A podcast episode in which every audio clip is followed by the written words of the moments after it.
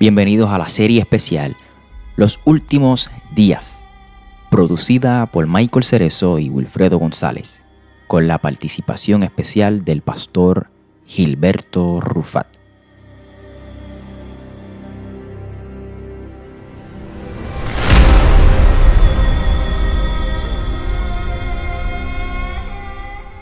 En esta serie de varios episodios estaremos aclarando la expresión la venida del Hijo del Hombre, lo que dijo Jesús acerca de su venida, y estaremos aclarando otras profecías.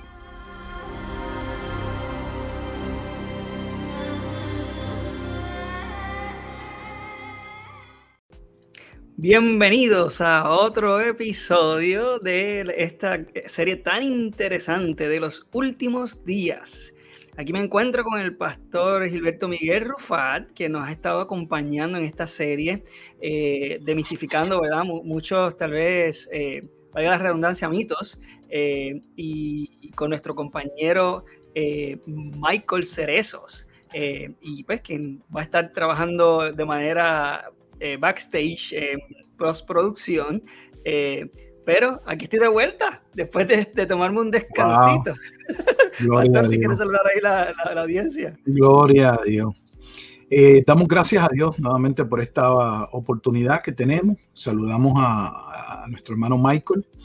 Un saludo también a la audiencia que nos puede estar viendo o escuchando en este momento o posteriormente. Esperamos que el programa de hoy sea de edificación, sea otra pieza eh, en ese rompecabezas que va armando ese cuadro teológico, escatológico, de aquello que había sido profetizado y que tiene cumplimiento en la persona eh, en la obra gloriosa de nuestro amado Salvador Jesucristo. Que Él sea la gloria. Eh, así que estoy muy contento definitivamente de estar de vuelta. ha sido un tiempito chévere como papá nuevo, aprendiendo uh. muchas cosas. Eh, aprendiendo a dormir diferente. sí, sobre todo. Sí, sí, yo siempre he sido un poco dormilón y ahora, muchachos, eso ha sido duro, pero muy bonito. Un tiempo muy, muy precioso. Eh, una etapa nueva, ya Michael está entrenado y este pastor bendito hace tiempo, pero, pero sí, eh, ha sido un tiempo muy bonito.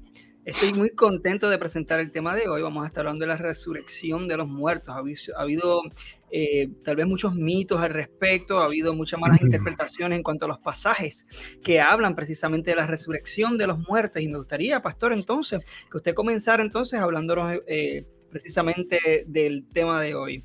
Eh, comenzamos. Bueno, vamos a estar hablando específicamente de la resurrección y la escatología, cuál es la conexión o vinculación que existe entre el tema de la resurrección y la escatología. Y alguien dirá, pero uh, ¿qué tiene que ver la resurrección con la escatología? Bueno, pues el tema de la, la, conexión o la vinculación entre el tema de la resurrección y la escatología, escatología, debo decir, disculpen, radica en lo que el Antiguo Testamento enseña que ocurriría en el corazón de aquellos que serían salvos durante la obra o el ministerio del Mesías, eh, que está colocado, centrado en los días del eh, nuevo pacto, o sea, aquello que ocurriría llegado a ese momento. Y de eso es lo que vamos a estar entonces hablando. Tal vez sea importante eh, definir algunos términos para que cuando estemos hablando sepamos a qué es lo que nos estamos este, refiriendo. Cuando hablamos eh, de la palabra escatología, generalmente se tiende a utilizar la expresión solamente para acuñar o para señalar los acontecimientos del fin. O sea, aquellos sucesos antes de lo que por lo general se cataloga como el fin en la segunda venida. La segunda venida de Jesucristo trae el fin. Aquellos eventos eh, antes de la segunda venida, en la segunda venida y lo que da paso a la segunda venida. Pero realmente eh, dentro de la comprensión de lo que vamos a estar presentando, vamos a presentar la escatología no como ese, eh, esos últimos acontecimientos antes de llegar a ese plano de eternidad, si, si podemos eh, catalogarlo o mencionarlo de esa manera, este, sino que nos, nos vamos a referir a la escatología como el cumplimiento de ese soberano plan de Dios trazado desde antes de la fundación del mundo, profetizado por medio de estos santos hombres, y cómo entonces ese plan tendría cumplimiento en la persona de Jesucristo y específicamente con relación a ese nuevo pacto que en programas anteriores estuvimos viendo el nuevo pacto o el concepto del pacto dentro de un pacto marital para entender entonces cómo ese pacto fue presentado y la razón por la cual se señala Jerusalén como una ciudad apóstata o una, una ramera, no porque en un sentido sexual eh, la ciudad hubiese entrado en una relación sexual con otra ciudad, sino al adorar, al tomar las características, la cultura de estas otras, eh, de estos otros pueblos. Debo decir que Dios de antemano les dijo no se uniesen a ellos, pues entonces la manera de Dios traerlo para que ellos pudieran entender era que ellos habían violado el pacto, así como una mujer entraba en violación de pacto con el esposo. Así que una vez más nos vamos a referir a la escatología como a ese panorama completo que va desde antes de la fundación del mundo, ese soberano plan que Dios traza y cómo ese plan se va revelando en la escritura, posteriormente, antes del Nuevo Testamento, en la palabra profética de eh, para la redundancia, los profetas y cómo tiene cumplimiento en la obra y en la persona de Jesucristo, específicamente en ese aspecto de salvación, que es lo que se centra la escritura o el Nuevo Testamento. Así que vamos a ver la relación de la salvación con el tema de la resurrección, que todo está vinculado. Todo. El reino tiene que ver con la salvación de un remanente y la salvación de ese remanente tiene que ver con una resurrección y esa resurrección ocurre en los días del Mesías y el, el Mesías cumple el nuevo pacto. Son diferentes términos, pero todos esos términos están entrelazados en ese cuadro escatológico. Pastor, perdone que le interrumpa y discúlpeme que le interrumpa, quería mencionar, eh, antes de que continuemos con el tema, quería que eh, la audiencia esté consciente de que hay unos episodios, ¿verdad?, eh, de antemano que hemos ido desarrollando y elaborando este tema y estos temas han estado todos relacionados, así que le invitamos a que vean la serie desde su comienzo y vean cada episodio para que vean cómo hemos ido elaborando, hemos ido desde las profecías que Jesucristo mismo discute en el Sermón del Monte de los Olivos, en Mateo 24, 25, el contexto en el que se da esto. Hemos estado hablando del antiguo pacto, el nuevo pacto. Hemos estado hablando precisamente del casamiento y el divorcio de Dios eh, del pueblo de, de Israel eh, y, cómo, ¿verdad?, estas bodas del Cordero, eh, eh, qué es lo que significan. estuvimos, hemos estado discutiendo eso, ha sido muy interesante esos episodios. no estuve presente, pero sí tuve la oportunidad de escucharlos, estuvo muy, muy, muy interesante.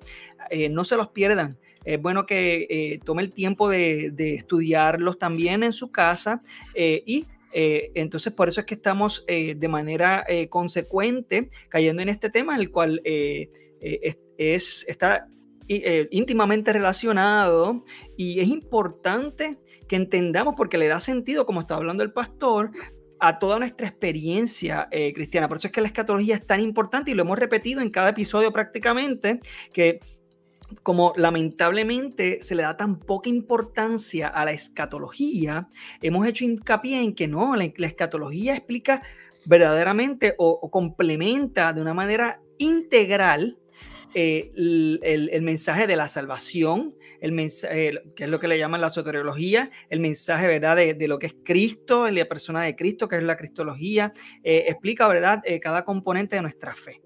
Pastor, disculpe, entonces puede continuar. No hay problema. Vamos entonces, eh, habiendo eh, dicho a qué nos referimos con la escatología, algo más allá de los acontecimientos eh, cercanos a la segunda venida y posterior, sino hace panorama eh, profético eh, centrado en la salvación que obraría Jesucristo.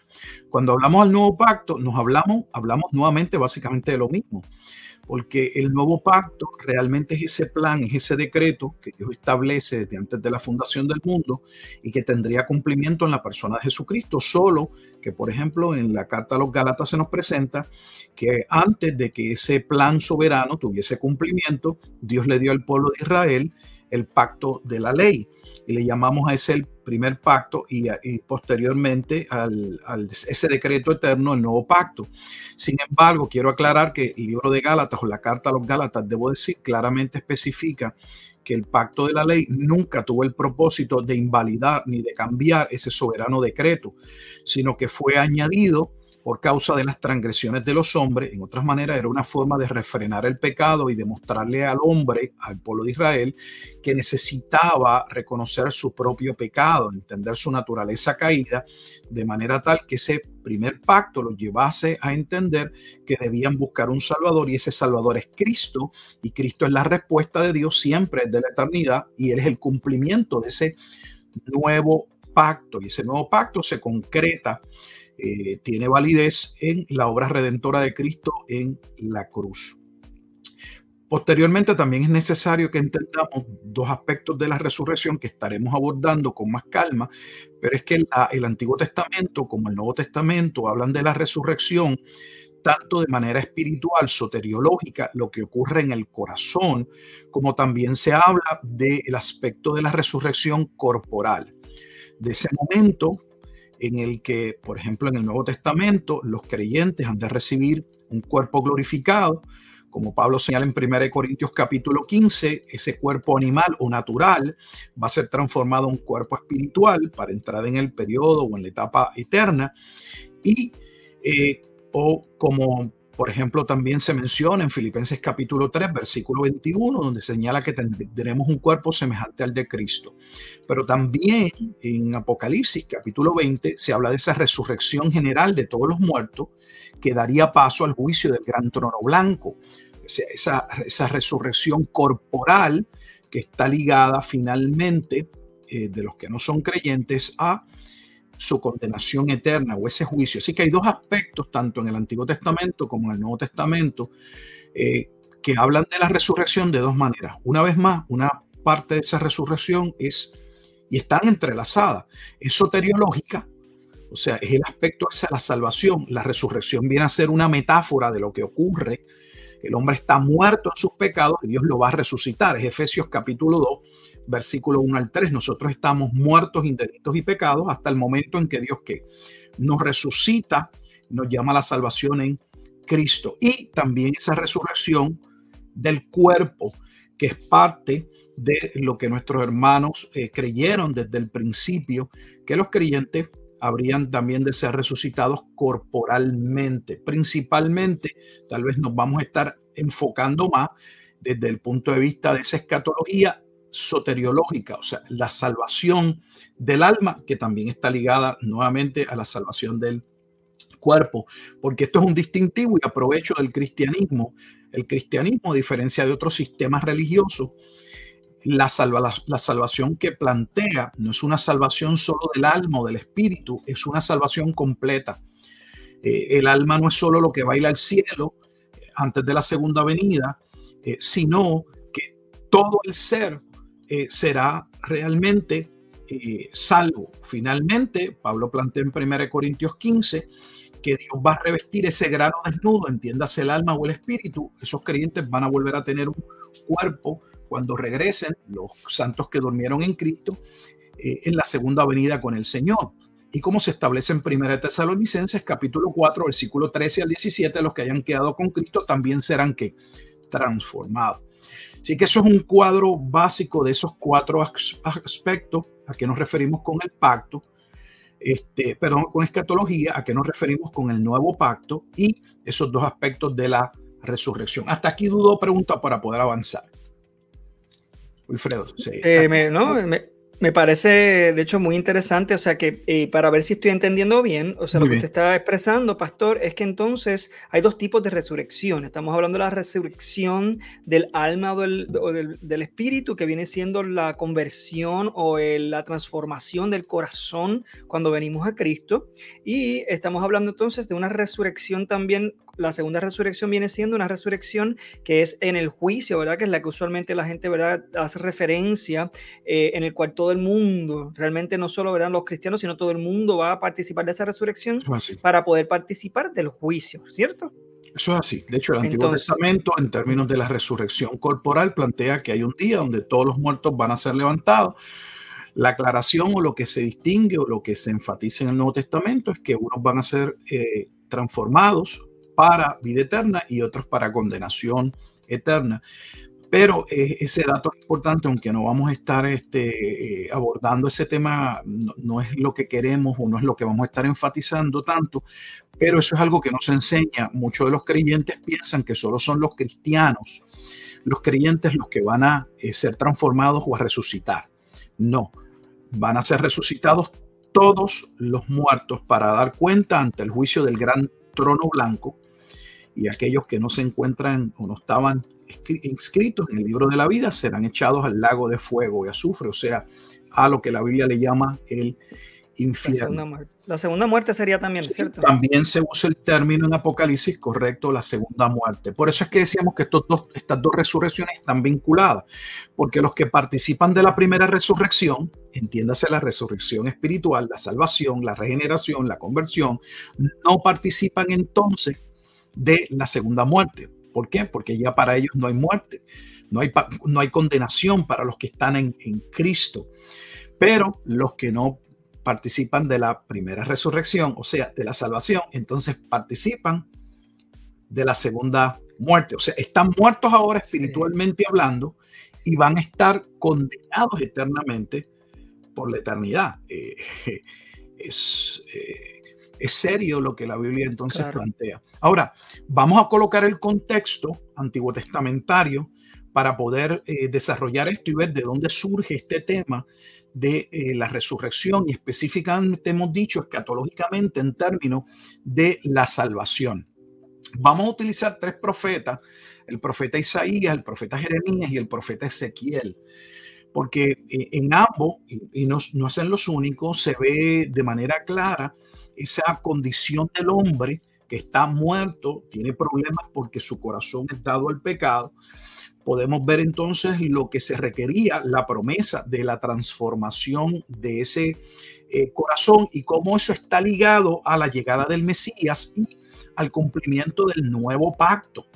Y no hay manera de no hablar de la llegada del Mesías y del cumplimiento del nuevo pacto sin que no estemos hablando de temas que están claramente asociados a que a la escatología. Bueno, vamos a comenzar con el profeta Isaías. Una de las primeras cosas que el profeta Isaías nos muestra, son 66 capítulos, en el capítulo 6, o sea, en el momento en que Dios llama al profeta Isaías, es el hecho de que este profeta de antemano se le dice que el problema del pueblo radicaba en el corazón. Para ello, pues nos podemos dirigir a Isaías capítulo 6, en ese, capítulo 6 de Isaías, versículos 9 eh, al 10. Tengo el pasaje, ¿sabe, pastor? Muy bien. Si quiere que lo lea. Dice, y dijo, anda y di a este pueblo, oíd bien y no entendáis. Ved por cierto, mas no comprendáis. Engruesa el corazón de este pueblo y agrava sus oídos y ciega sus ojos, para que no vean con sus ojos, ni oiga con sus oídos, ni su corazón entienda, ni se convierta y haya para él sanidad. Muy bien. Pues aquí Dios le muestra de antemano, le deja saber al profeta eh, Isaías que el problema del pueblo residía en su corazón. Ese corazón, oh, por ahí se ve mi perrita, una de ellas, este, el problema del pueblo radica en que tiene un corazón que tiene ojos, pero no ve, tiene oídos y no escucha. O sea, es un corazón que no tiene la capacidad de ser obediente, no puede ser obediente a Dios. Es un corazón que tiende hacia el mal y eso es propio, eso es parte de la naturaleza caída que la Biblia dice que heredamos como consecuencia de la caída original o de lo que se llama el pecado original la acción que llevó a cabo Adán y Eva no tuvieron solo repercusiones sobre ellos, sino la Biblia plantea que tuvieron, tuvo repercusiones sobre toda la humanidad. Así está establecido, por ejemplo, en Romanos capítulo 5, versículo 12 en adelante. Así que al profeta se le dice que el problema del pueblo consiste en el corazón. Sin embargo, en ese mismo profeta Isaías, se, en el capítulo, por ejemplo, 49, en el versículo 8, entonces se va a decir, se va a establecer que Dios establecería un pacto. Y ese pacto, como veremos en el profeta Jeremías más, más claramente y en el profeta Ezequiel, ese, ese nuevo pacto o ese pacto sería el momento en el que a través de la obra del Mesías, un remanente del pueblo de Israel recibiría salvación por medio de la obra de la regeneración. Dios obraría en ese corazón perverso, ese corazón caído, ese corazón con una tendencia hacia el pecado, de tal forma que Dios pondría su espíritu, su palabra, no en tablas de ley, sino dentro del corazón, para que ese pueblo entonces pudiese servir a Dios como Dios demanda. Porque el problema es que la Biblia plantea que Dios debe ser amado con todo nuestro corazón, con toda nuestra alma, con toda nuestra fuerza. Sin embargo, desde el punto de vista de la caída de ese hombre no regenerado, le es imposible amar a Dios en esa condición. Eh, de hecho, no quiere ni puede. Y es lo que Isaías se le muestra en ese capítulo 6, versículos 9 al 10. Sin embargo, una vez más dijimos que Isaías plantea que llegado el nuevo pacto, ese nuevo pacto que por ejemplo, eh, también en el capítulo 55 de Isaías, en el versículo 3, se habla de ese pacto eterno, traería la salvación de ese remanente. Creo que es importante leer Isaías 59 en el versículo 21, porque entonces ahí habla de lo que ocurriría con ese remanente que Dios iba a salvar. Isaías 59, 21. Perdón, lo, lo dejé en mute. No, Aquí estoy. Eh, Isaías 59, 21. Y dice de la siguiente manera. Eh, y este será mi pacto con ellos, dijo Jehová. El espíritu mío que está sobre ti y mis palabras que puse en tu boca no faltarán de tu boca, ni de la boca de tus hijos, ni de la boca de los hijos de tus hijos, dijo Jehová, desde ahora y para siempre. O sea que estamos viendo entonces que eh, el cambio y la salvación, la restauración de ese remanente de Israel que había sido profetizado se cumpliría llegado que el nuevo pacto, ese nuevo pacto está ligado una vez más a la obra del Mesías donde Dios pondría su espíritu y donde esos hijos de Dios que serían llamados a salvación, en la boca de ellos estaría la palabra de Dios, algo que por lo cual ellos no estaban viviendo o no podrían vivir. De hecho, el punto que, eh, por ejemplo, en Isaías 52.1 se habla de que en esa nueva Jerusalén, porque se habla de ese remanente como una nueva ciudad, esa nueva Jerusalén, esos creyentes, dice que en esa nueva ciudad no entraría incircunciso, Término también que está asociado a la salvación. El incircunciso es aquella persona que no ha recibido salvación, que tiene ese corazón todavía duro, ese corazón de piedra, como le menciona en el Antiguo Testamento. Y los circuncisos son aquellos en que Dios ha obrado salvación y forman parte de esa nueva Jerusalén. Así que en la Jerusalén antigua eh, reinaba la incircuncisión. Ellos no entendieron su necesidad de venir a Cristo para salvación. Sin embargo, Dios dijo, yo voy a obrar y yo voy a salvar un remanente cuando llegue el Mesías, cambiando el corazón de ese pueblo, poniendo mi espíritu en ellos y mis palabras de tal manera que ese pueblo me, me honre. Y a ese, a ese evento, es el evento que la Biblia cataloga como la resurrección soteriológica, o sea, la salvación del corazón lo que hablamos o llamamos en teología, en la parte de la, soteriología, de la doctrina de salvación, la regeneración, lo que es conocido como el nuevo nacimiento, aquella conversación que tuvo Jesucristo con Nicodemo, que de hecho está vinculada a la profecía de Ezequiel, que ya hablaremos algo. Bueno, habiendo dicho algo sobre el profeta Ezequiel, pasemos brevemente a hablar algo entonces del profeta Jeremías. Al profeta Jeremías se le muestra exactamente lo mismo, que el problema del pueblo consistía en el, en el duro corazón que ese pueblo tenía. O sea, una vez más vemos esa asociación del problema de Israel y que es el problema del hombre en su estado natural, en su pecado, y el problema yace en el corazón. Dos versículos clave que inmediatamente, comenzando el libro de Jeremías, se pueden ver en Jeremías 4, 4, capítulo 4, versículo 4 y el versículo 14. No sé si puedas eh, leerlos. Jeremías claro que 4, sí. 4 y versículo 14. Sí, aquí el versículo 4 dice, circuncidaos a Jehová y quitad el prepucio de vuestro corazón varones de Judá y moradores de Jerusalén, no sea que mi ira salga como fuego y se encienda y no haya quien la apague por la maldad de vuestras obras. Ese es Jeremías 4:4. Ahora en el 14 dice de la siguiente manera. Lava tu corazón de maldad, oh Jerusalén, para que seas salva. ¿Hasta cuándo permitirás en medio de ti los pensamientos de iniquidad?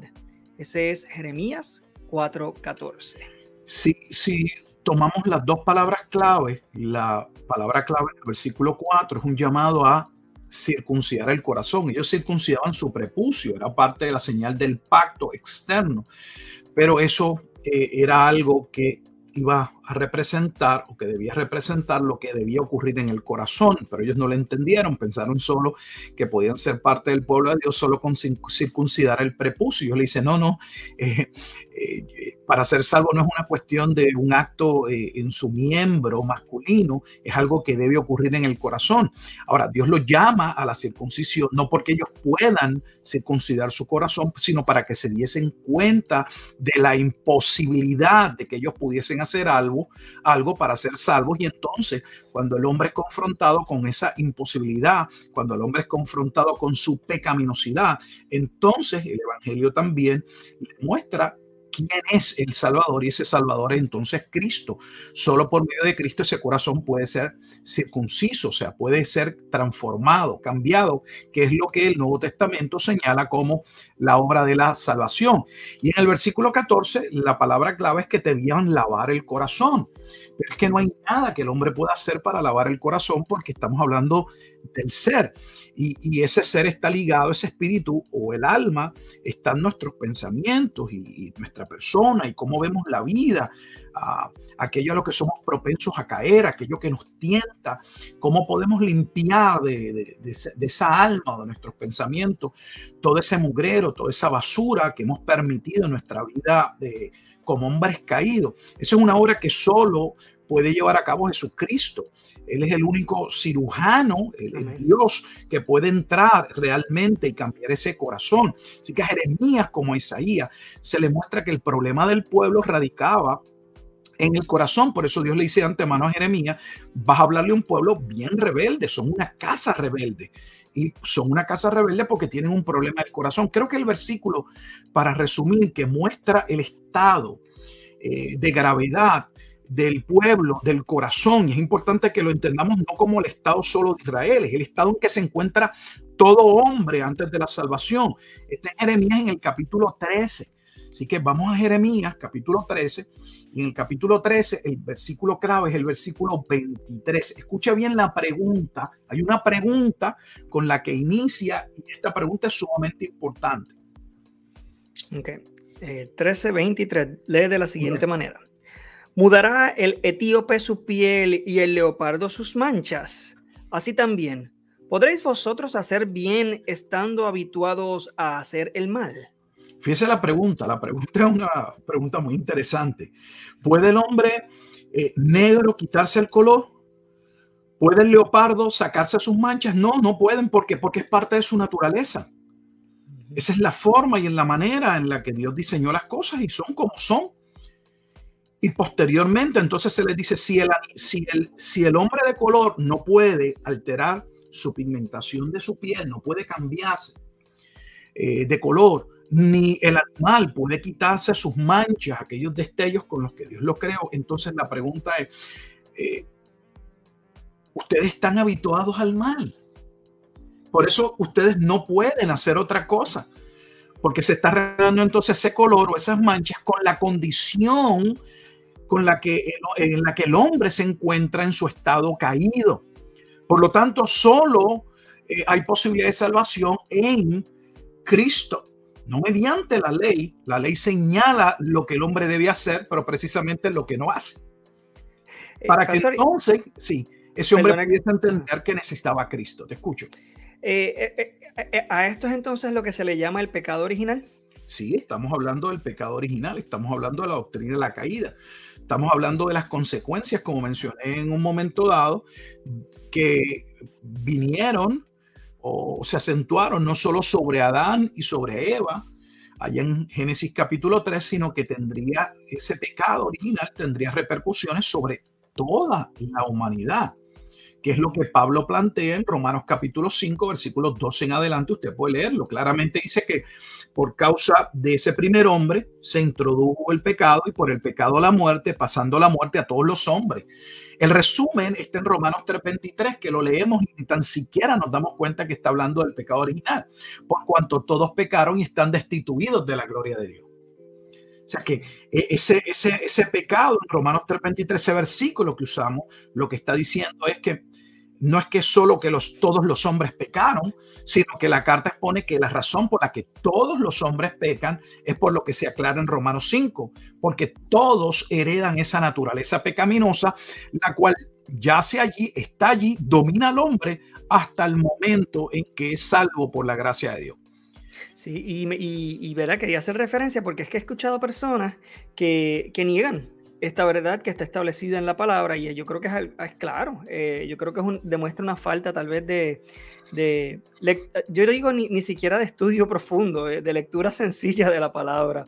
Eh, es muy triste, pero definitivamente la palabra es consistente y lo vemos a lo largo de estos pasajes desde el Antiguo Testamento. Disculpe, pastor, por la interrupción. No, no, no hay problema, podemos ir comentando. Entonces vamos a ver la parte en Jeremías que, que dice ¿Qué es lo que debió ocurrir? Está profetizado en lo que nosotros llamamos el nuevo pacto, siendo de hecho el profeta Jeremías, en términos del nuevo pacto, eh, posiblemente uno de los pasajes más citados en el Nuevo Testamento, específicamente en la carta o en la epístola a los hebreos, donde se les va a decir que Cristo cumplió, que Él es el nuevo pacto.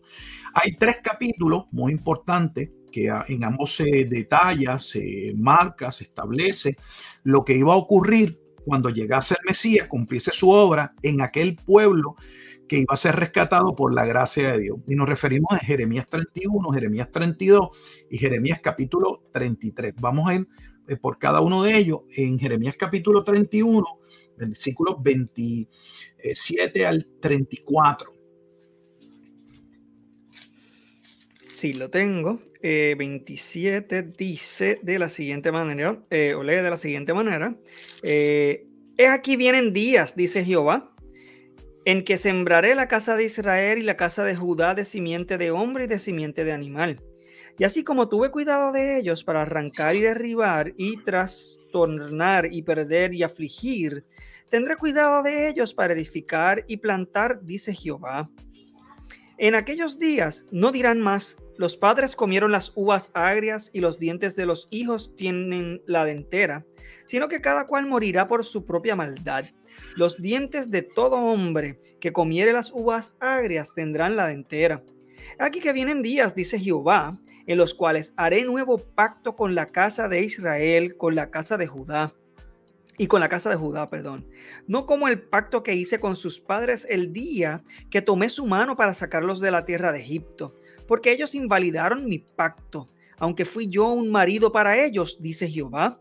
Pero este es el pacto que haré con la casa de Israel después de aquellos días, dice Jehová. Daré mi ley en su mente y la escribiré en su corazón, y yo seré a ellos por Dios y ellos me serán por pueblo. Y no enseñará más ninguno a su prójimo, ni ninguno a su hermano, diciendo, conoce a Jehová, porque todos me conocerán desde el más pequeño de ellos hasta el más grande, dice Jehová, porque perdonaré la maldad de ellos y no me acordaré más de su pecado. Muy bien, fíjate, estamos leyendo la parte que base no solamente para en la carta a los hebreos, para establecer a la, comunidad hebrea del, nuevo, del primer siglo, que Jesucristo había cumplido el primer eh, el pacto, en hebreos, desde el capítulo 7 se menciona claramente, eh, sino también que aquí están las expresiones que dan paso a la Santa Cena, a la comunión, la Eucaristía. Eh, esta es la copa del nuevo pacto y ese nuevo pacto, como vimos que traería en el versículo 33, claramente señala, daré mi ley en su mente y la escribiré en su corazón y yo seré ellos por Dios. O sea que Dios iba a obrar en el corazón endurecido, ese corazón incircunciso, ese corazón sucio que, necesitaba ser lavado Dios obraría para que entonces ese pueblo pudiese servirle. ¿Cuándo ocurriría? Es importante, no solo lo que ocurriría, sino cuándo ocurriría. Ocurriría en los días del Mesías, cuando él completase su obra, la obra del nuevo pacto. Ese nuevo pacto podemos verlo también en el capítulo 32 de Jeremías. Y vamos a ver entonces lo concerniente del versículo 37 al 40. Dice de la siguiente manera, eh, he aquí que yo los reuniré de todas las tierras a las cuales los eché con mi furor y con mi enojo e indignación grande, y los haré volver a este lugar y los haré habitar seguramente. Y me serán por pueblo, y yo seré a ellos por Dios, y les daré un corazón y un camino para que me teman perpetuamente, para que tengan bien ellos y sus hijos después de ellos y haré con ellos pacto eterno, que no me volveré atrás de hacerles bien, y pondré mi temor en el corazón de ellos para que no se aparten de mí. Fíjate que allí se, ah, ah, desprende de Jeremías capítulo 32, en el versículo 39, eh, vuelve a mencionarse que les daré un corazón. O sea, Dios es quien va a intervenir para salvación de ese remanente. ¿Y cuándo ocurre? Versículo 40 claramente dice eh, cuando Él concrete ese nuevo pacto o ese pacto eterno.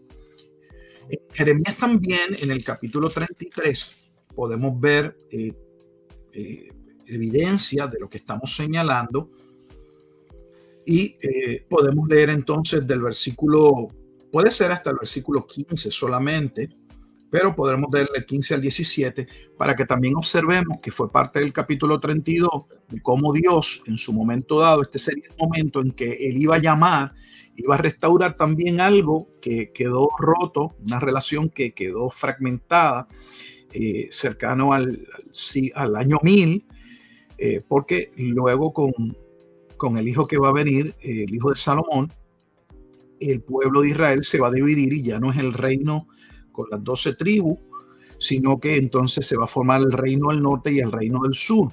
Cada uno sería juzgado en su momento dado por Dios, uno por los asirios, otro por los babilonios, pero las profecías decían que cuando el Mesías llegase, una de las cosas que iba a hacer era que ese remanente que él vendría a salvar, él llamaría tanto el reino del norte como el reino del sur, y aquel reino dividido volvería a ser un solo reino, un solo pueblo, una sola nación, una sola Jerusalén, pero no solamente una sola Jerusalén, eh, desde un aspecto judío o del pueblo de Israel, sino que también sería eh, el olivo en el cual entrarían los gentiles o ese pueblo también en el que todos los que recibiesen ese nuevo corazón participarían, siendo habiendo un solo pueblo. Así que vamos entonces a Jeremías, al capítulo 33, versículos 15 al 17.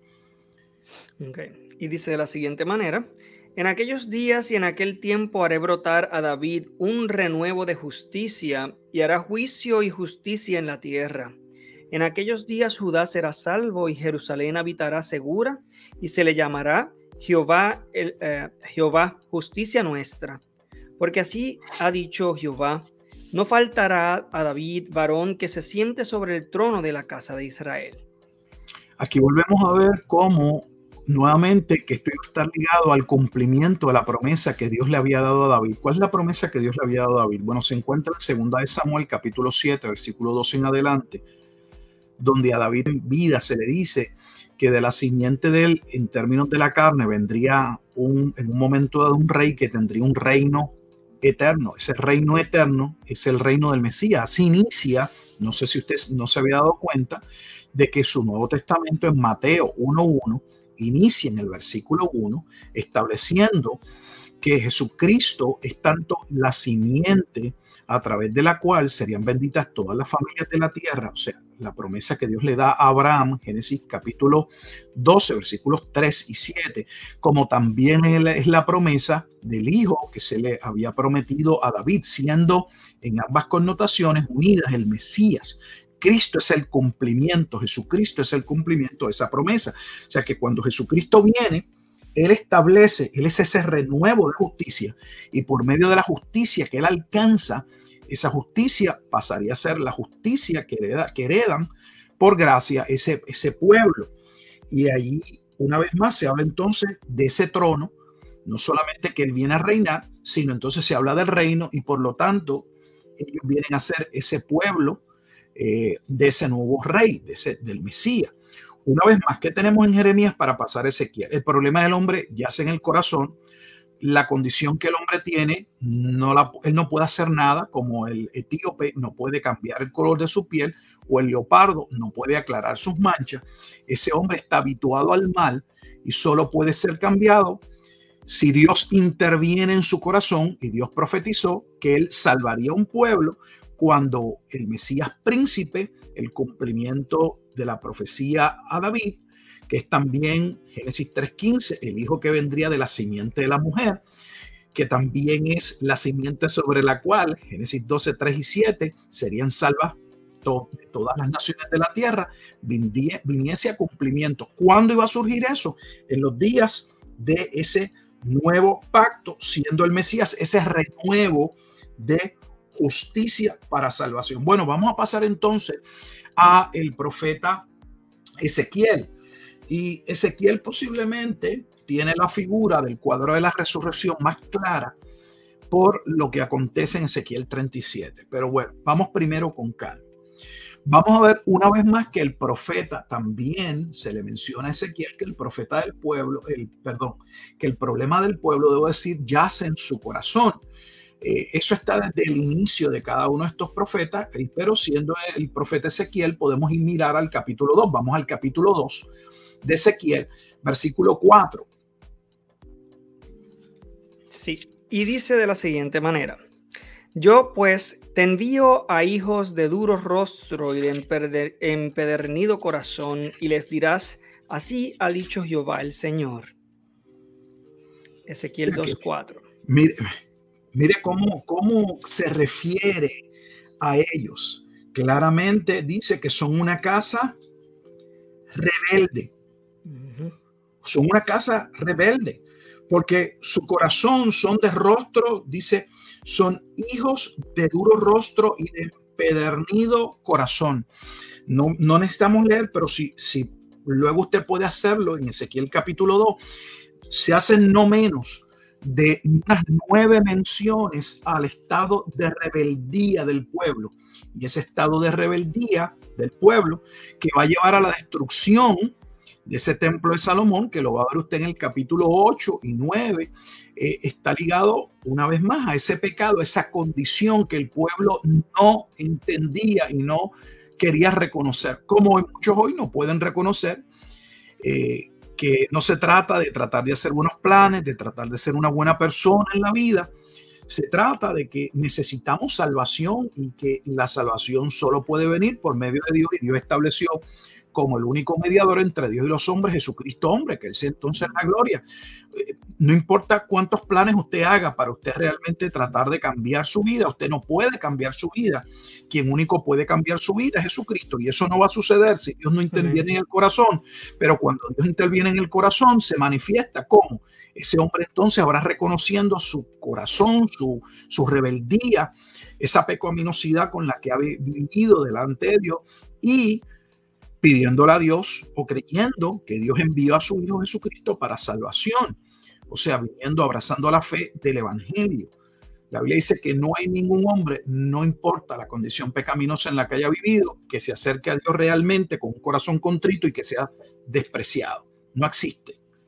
De hecho, Jesús dice, todo lo que el Padre me da, vendrá a mí y, lo, el que a mí viene, yo no le echo fuera. De hecho, y lo planteé en términos de una resurrección y yo le resucitaré o les resucitaré en el día postrero, porque esa, salva, esa, esa, esa entrega, esa conversión es vista como una resurrección.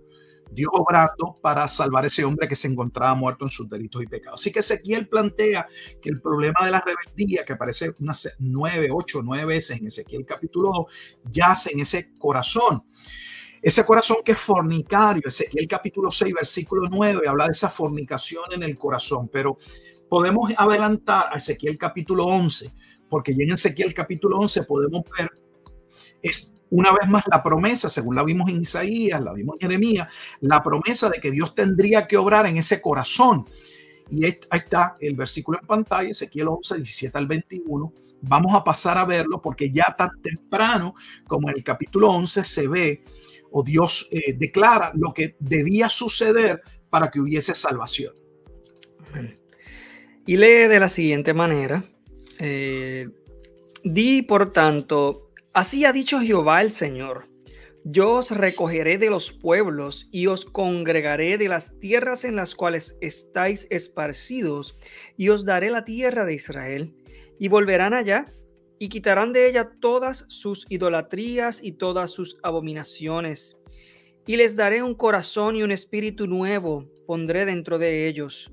Y quitaré el corazón de piedra de en medio de su carne y les daré un corazón de carne para que anden en mis ordenanzas y guarden mis decretos y los cumplan y me sean por pueblo y yo sea a ellos por Dios. Mas a aquellos cuyo corazón anda tras el deseo de sus idolatrías y de sus abominaciones, yo traigo su camino sobre sus propias cabezas, dice Jehová el Señor.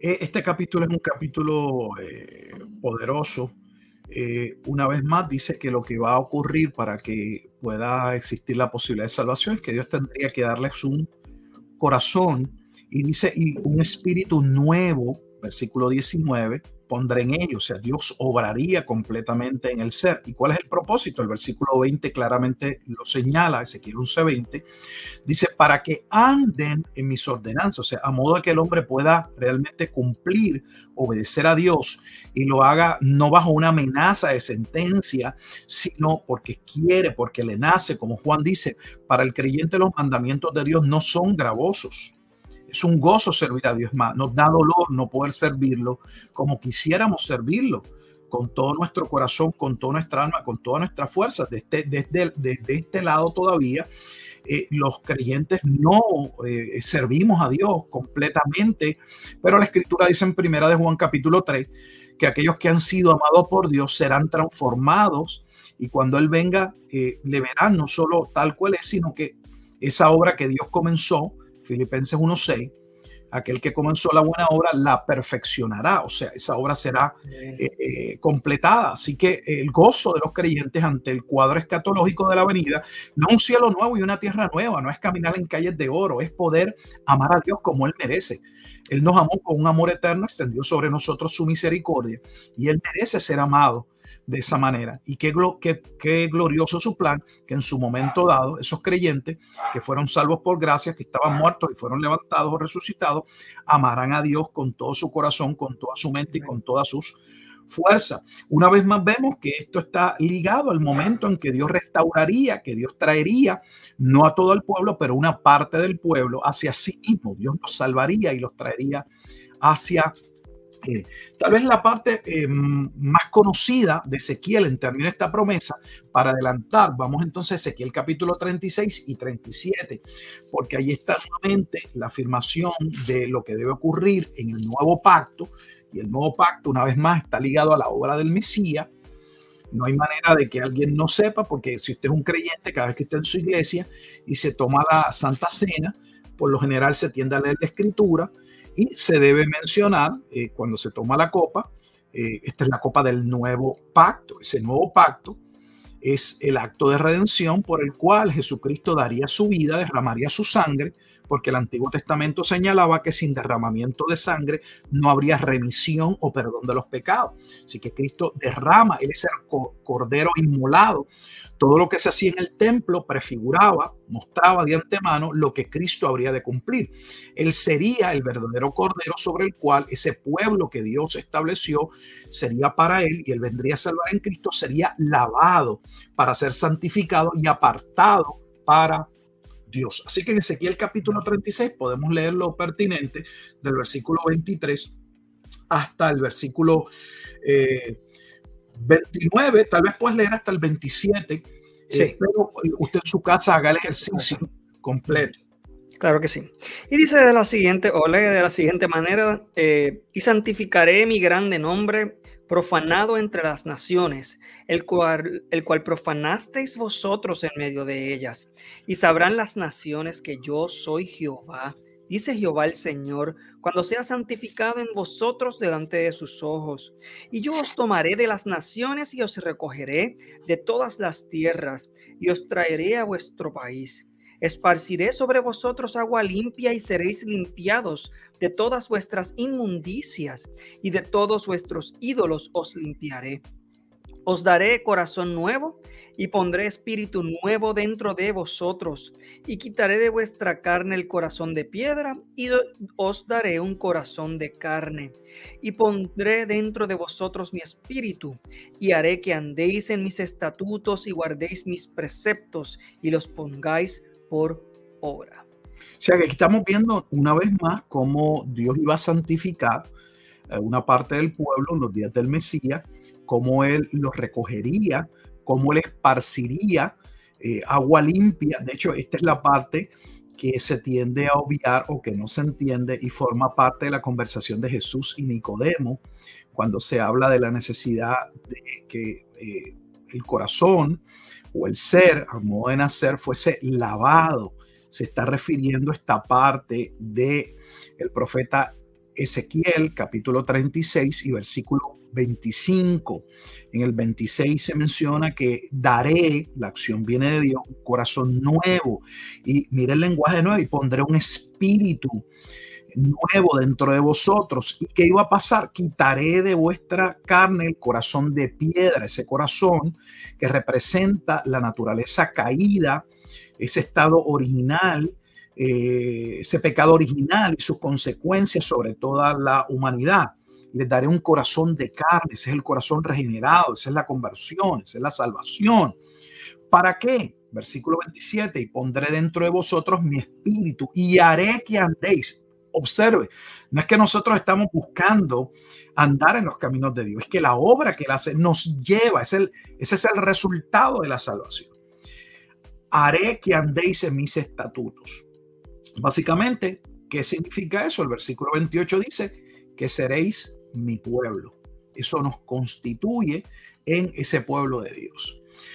Vamos entonces al Nuevo Testamento y vamos a ver entonces el aspecto eh, también resumido de dónde se presenta estas dos resurrecciones en términos escatológicos. Y vamos a verlos en el Juan, solamente en eh, eh, el apóstol Juan, tanto en su evangelio como también en el libro de Apocalipsis. Pero vamos al, evangelio, Juan. Y cuando vamos a Juan, nos vamos a dirigir al capítulo 5 de Juan.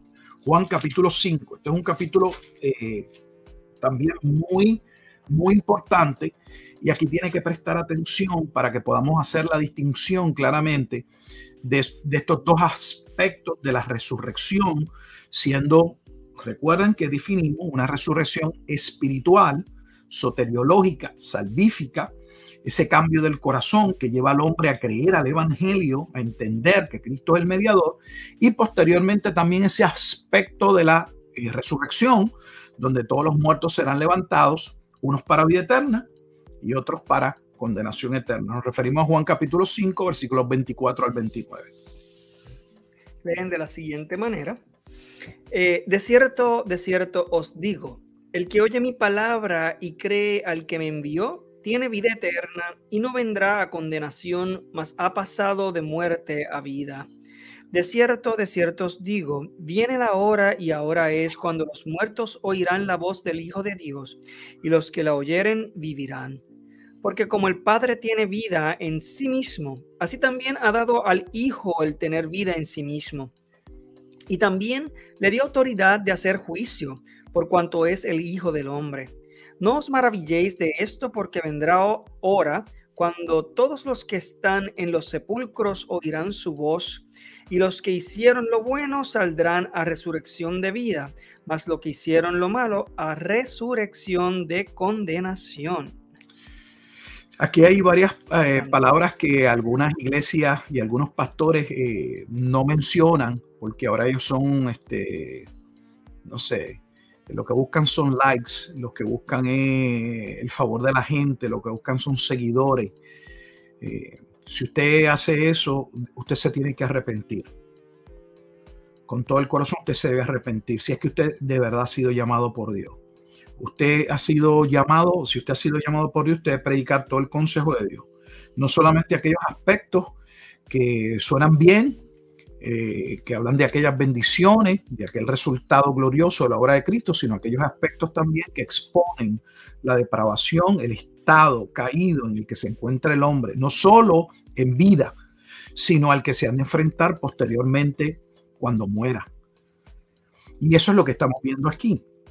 Eh, Juan 5 forma parte, para dar un mini contexto, de ese milagro que según el Evangelio de Juan va a ser o va a provocar o va a poner el contexto para que se empiece a generar eh, el odio, eh, el disgusto hacia la persona de Jesucristo. ¿Por qué? Porque trata del hombre en el estanque de Bethesda, aquel hombre que llevaba muchísimos años esperando ¿verdad? algún milagro. Y bueno, para resumir, Jesús lo sana y, le dice, toma tu lecho, vete a tu casa.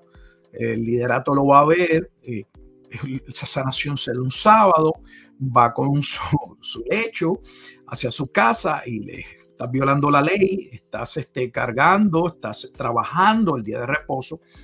Eh, y él dice, bueno, es que el que me sanó, ese mismo me dijo, toma tu lecho y vete a tu casa. Así que aquello va a empezar a generar eh, la hostilidad de ese liderato contra la persona de Jesús. Y van a empezar a cuestionar la autoridad de Jesucristo. Jesucristo entonces se va, va a decir que la razón por la que ellos no pueden entender quién Él es y no pueden ver eh, el milagro en términos de esa obra gloriosa que, es evidente, eh, había sido manifestada o realizada en términos físicos eh, de lo que había ocurrido en la vida de aquel hombre, era porque ellos estaban muertos. O sea, el muerto no puede escuchar la palabra de Dios. Recordemos cómo iniciamos con Isaías. Dios le dice a Isaías que el problema del hombre yace en el corazón, tiene ojos, pero no ve, tiene oídos y no puede escuchar. Y no puede escuchar porque su corazón, en palabras de Isaías, está engrosado. No le permite, su naturaleza caída, no le permite entender quién es Cristo y su obra gloriosa. Bueno, aquí resumiendo, entonces Jesús les va a decir en Isaías capítulo 5, versículo 24, a aquellos que le estaban juzgando, que el que oye su palabra, versículo 24, y crea el que le envió, tiene vida eterna. Pero ¿cómo sucede esto? ¿Cómo, sucede? Bueno, sucede porque la salvación es planteada desde el punto de vista de esa resurrección que ocurre cuando oímos la palabra de Dios y el Espíritu Santo prepara el terreno o el corazón, la parábola del sembrador, para poder aceptar esa semilla o ese evangelio por eso es que el versículo 25 dice, de cierto, de cierto digo, viene la hora.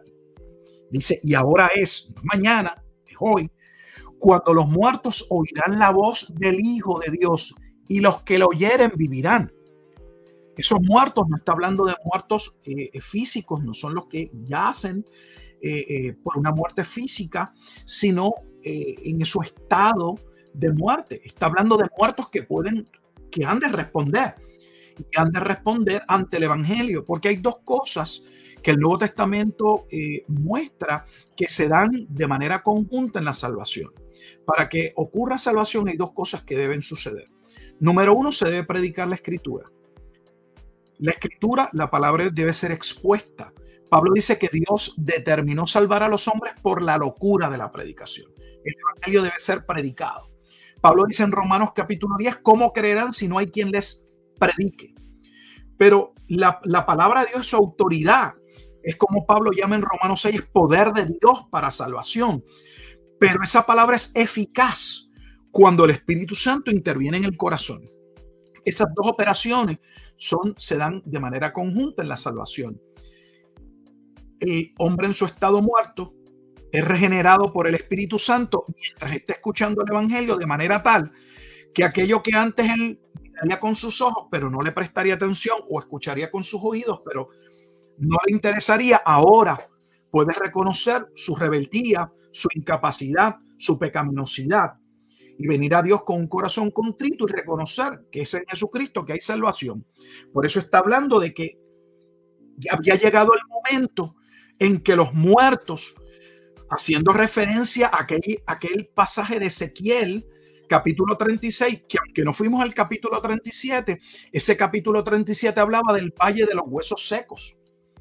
Y en el versículo 11 eh, eh, se especifica que ese, ese valle de huesos secos representaba la nación de Israel, estaban muertos. Pero Dios le dice que él intervendría en un momento dado y soplaría sobre ellos, sobre esos muertos, para que se levantasen. Y eso es lo que Jesucristo está hablando. Llegó la hora en que los muertos al oír la palabra de quién? De Dios, pero Jesús está hablando de su propia palabra que aquellos que oyesen su palabra, creyesen a su palabra, serían que resucitados de entre los muertos. Está hablando de salvación en términos soteriológicos. Pero no solo se queda ahí. Y dice que esa, esa salvación es la obra que el Padre le dio que hiciese. Dice, porque como el Padre tiene vida en sí mismo, versículo 26, así también ha dado al Hijo el tener vida en sí mismo.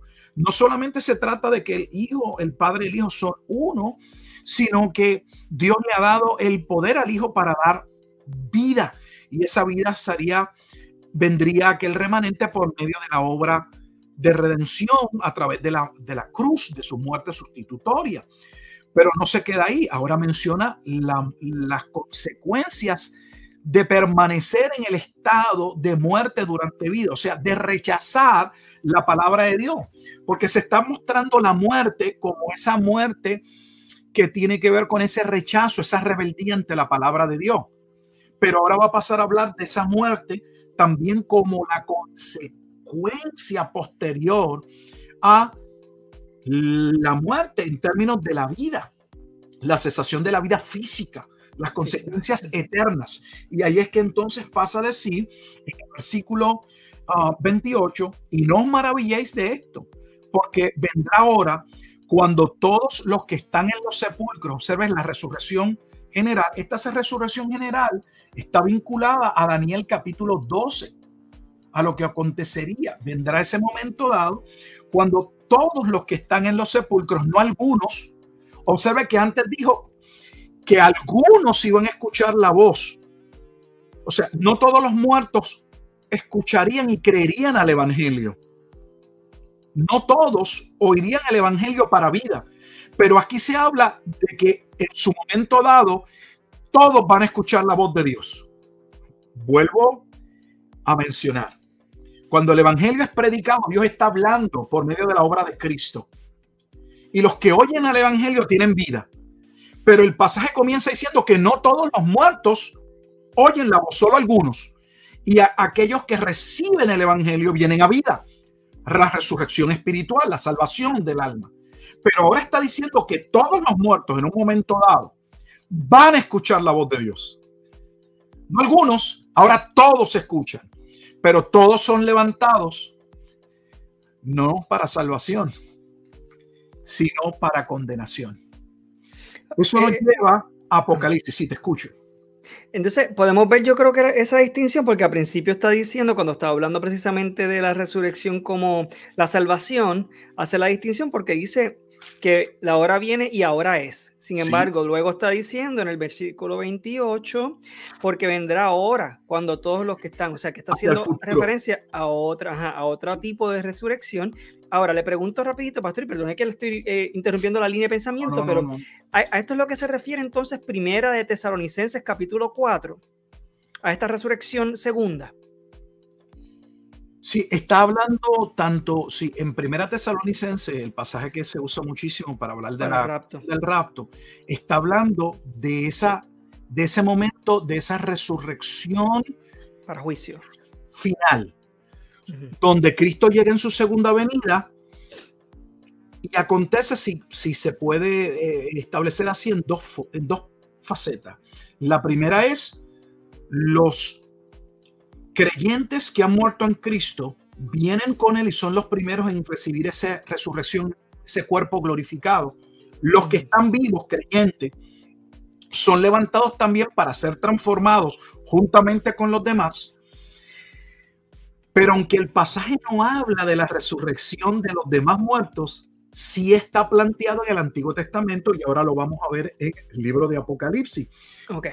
Todos no solamente los cristianos reciben un cuerpo, sino que aún los que no creyeron son levantados para dar cuenta ante el tribunal de Dios, lo que se llama el juicio ante el gran trono blanco. Vamos a ver algunos pasajes donde Juan una vez más, en el capítulo 19, se puede ver estos dos aspectos de eh, la resurrección, una vez más, eh, desde el aspecto visto soteriológico, salvífico, y la resurrección de los muertos física. En Apocalipsis, ahora nos dirigimos al capítulo 20. Y vamos a leer del versículo 4.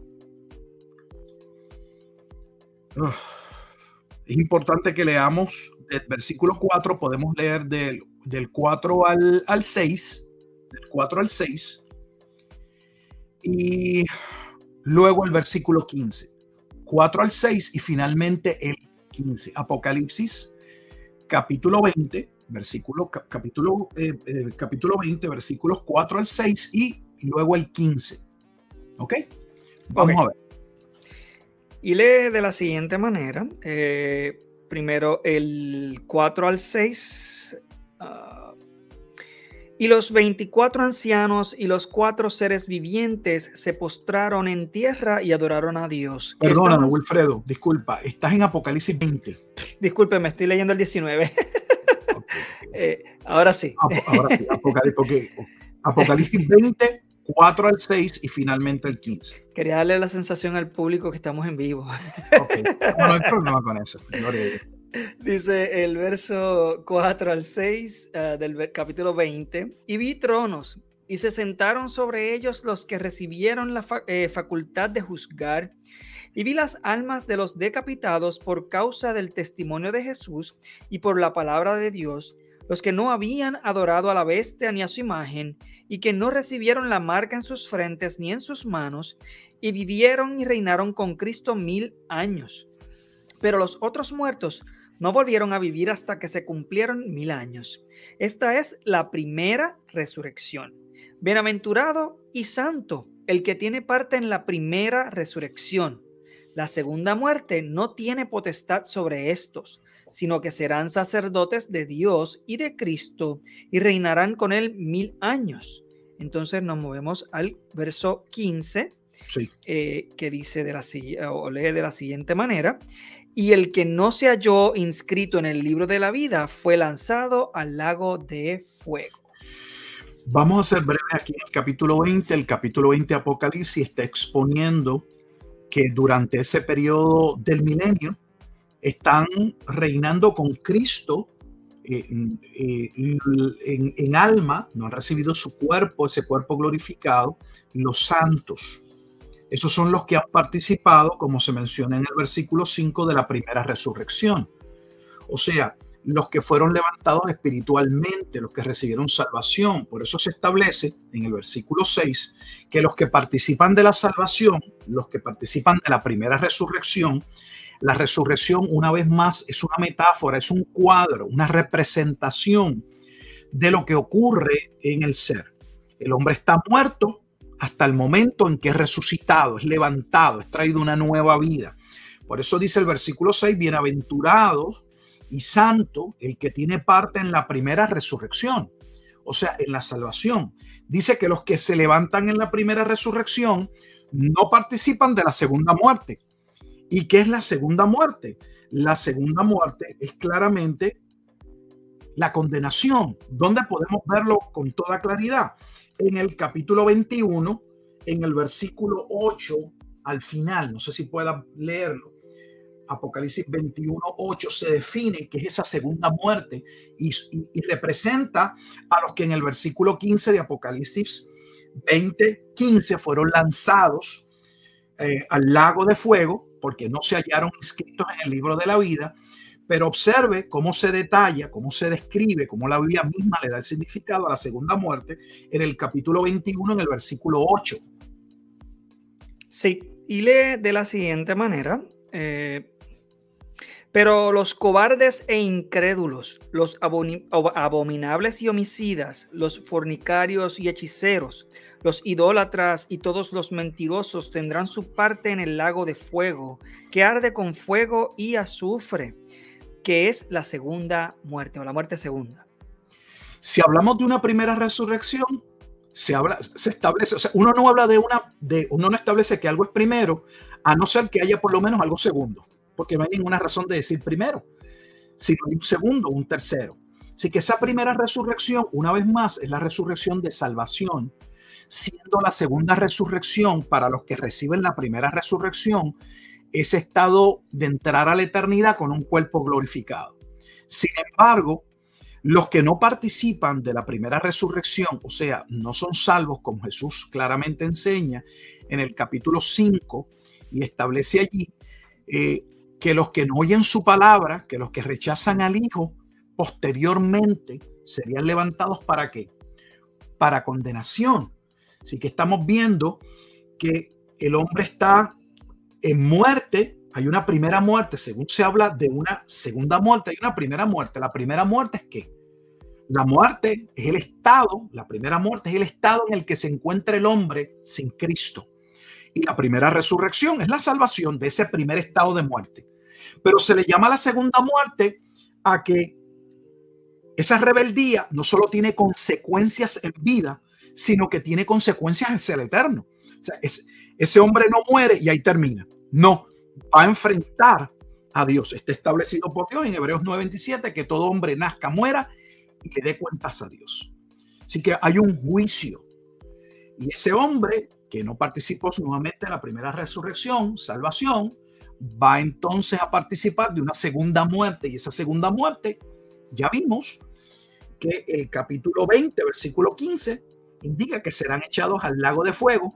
¿Por qué? Porque esa es la segunda muerte, o sea, la condenación eterna.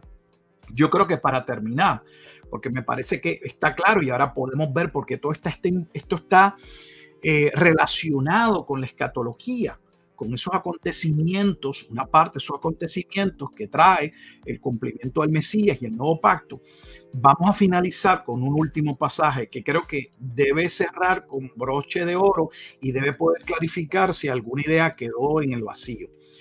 El primer pasaje que mencionamos a inicio del programa fue el profeta Isaías en el capítulo 6.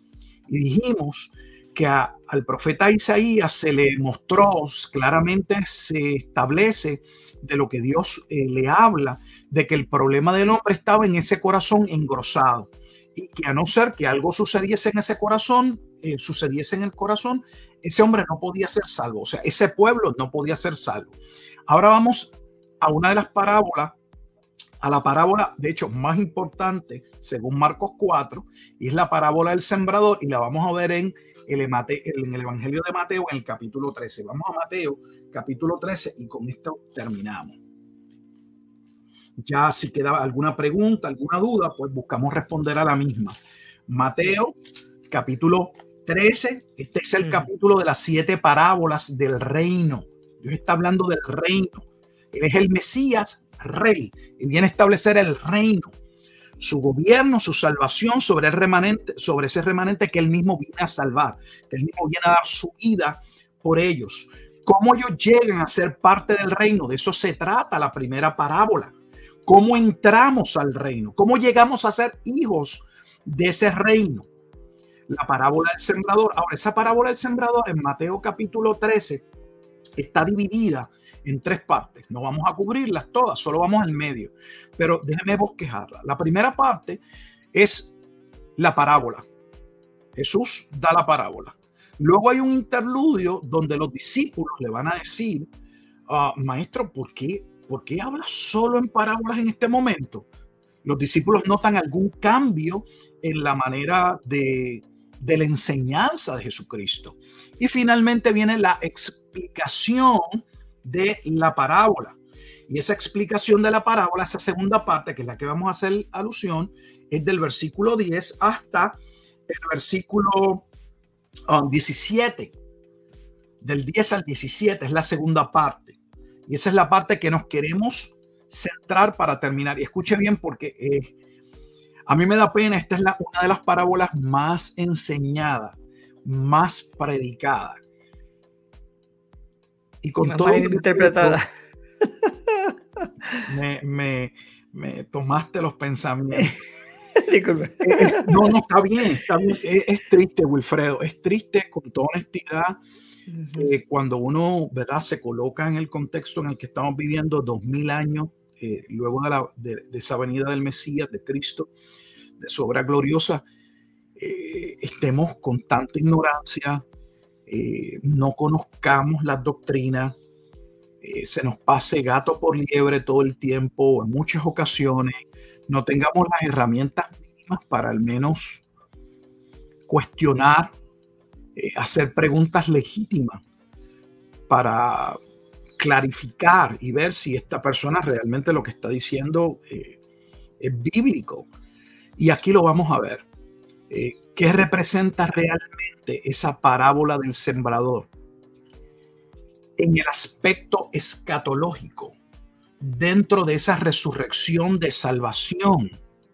Vamos a ver, en labios de Jesús, citando a Isaías y diciendo que aquello tenía cumplimiento en su persona. Escuche bien, leemos.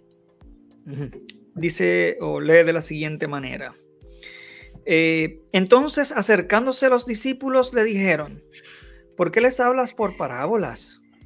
Él respondiendo les dijo, porque a vosotros os es dado saber los misterios del reino de los cielos, mas a ellos no les es dado. Porque a cualquiera que tiene, se le dará, y tendrá más. Pero al que no tiene, aún lo que tiene le será quitado. Por eso les hablo por parábolas, porque viendo no ven, y oyendo no oyen, ni entienden. De manera que se cumple en ellos la profecía de Isaías que dijo, de oído oiréis y no entenderéis, y viendo veréis y no percibiréis, porque el corazón de este pueblo se ha engrosado y con los ídolos oyen pesadamente, y han cerrado sus ojos para que no vean con los ojos, y oigan con los oídos, y con el corazón entiendan y se conviertan, y yo los sane.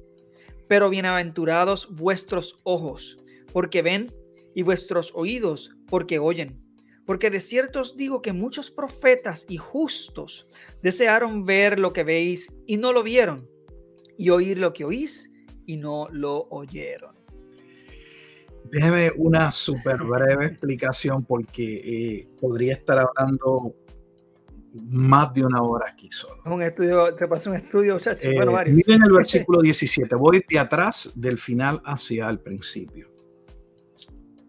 Jesús dice, que lo que él les acaba de decir había sido profetizado y que esos mismos profetas hubiesen querido vivir en el tiempo del cumplimiento y que ellos eran testigos, no solo testigos del cumplimiento, sino que ellos eran el cumplimiento, eran parte del principio de ese cumplimiento. ¿De qué cumplimiento? De la bienaventuranza que se establece ahora en el versículo 16 ¿Por qué es una bienaventuranza? Porque no la recibirían todos. En el Antiguo Testamento nunca se establece que todo Israel, que todo el pueblo de Israel sería salvo, sino que un remanente sería salvo y otro sería juzgado.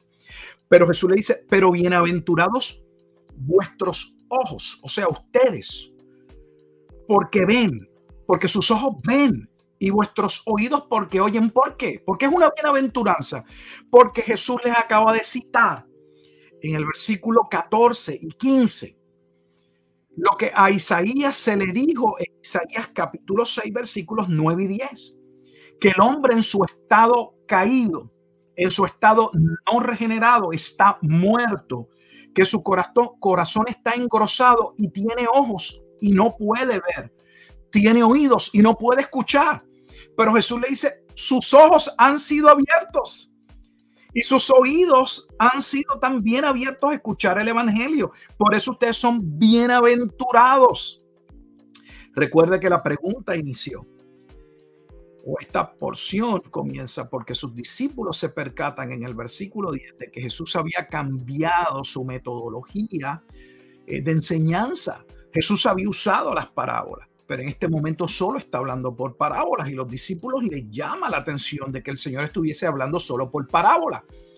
Y les preguntan, Señor, ¿por qué solo hablas por parábolas? Déjeme hacer una, aprovechar la coyuntura para decir que en la mayoría de las iglesias, y me parece que yo lo enseñé en su momento dado, porque muchas de estas cosas fueron las que uno escuchó y repitió que la razón por la que Jesús hizo uso de las parábolas es que porque las parábolas son ilustraciones y si podemos ilustrar bien el Evangelio, las personas van a estar capacitadas para poder entenderlo. No, las personas no están capacitadas porque usted le presente mil ilustraciones. La única manera en que los ojos del hombre en términos del alma, del espíritu, pueden ver y comprender las cosas del espíritu.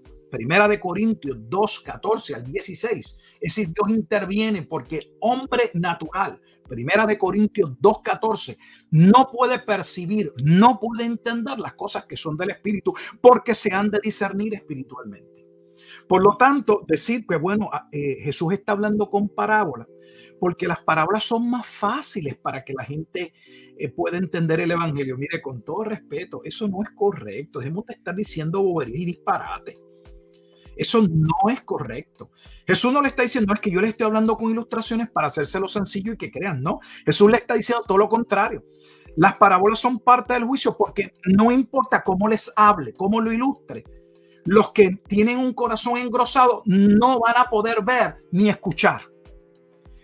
Pero bienaventurados ustedes, los que Dios les ha dado ojos para ver y oídos para escuchar. Entonces, Jesús le está diciendo a sus discípulos que ellos eran el cumplimiento de aquel nuevo pacto.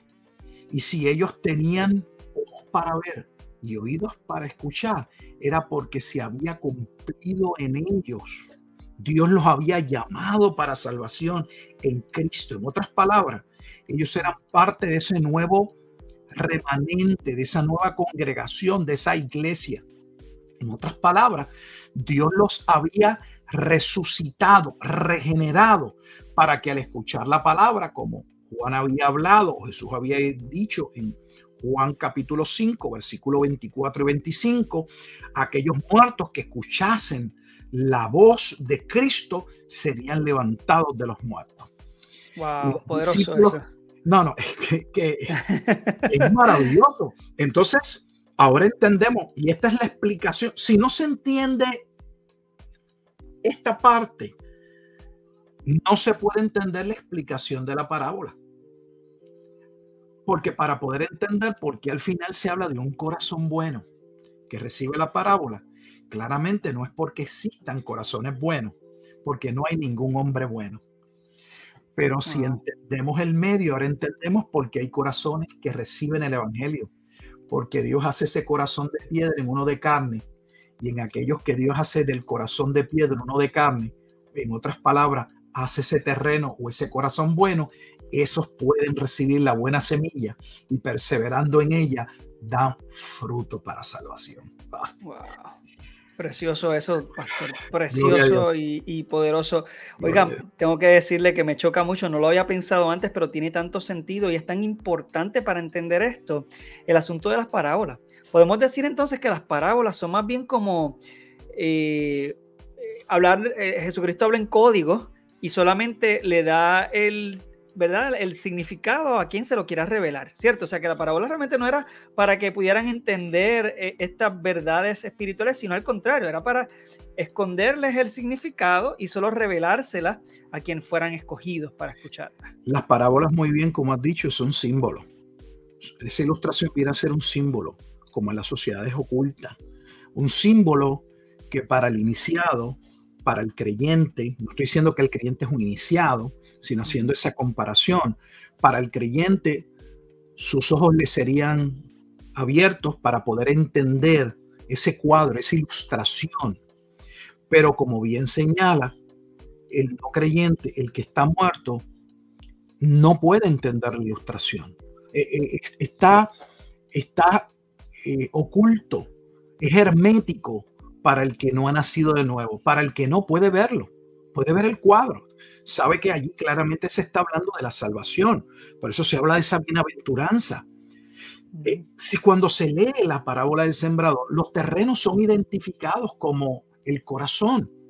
Y casi todo el mundo habla, hay cuatro tipos de corazones. No hay cuatro tipos de corazones, hay solo dos corazones, el corazón de piedra y el corazón de carne. El corazón de piedra puede identificarse, puede mostrarse de tres maneras. Eh, totalmente reacio al Evangelio, ah, no me hables de eso.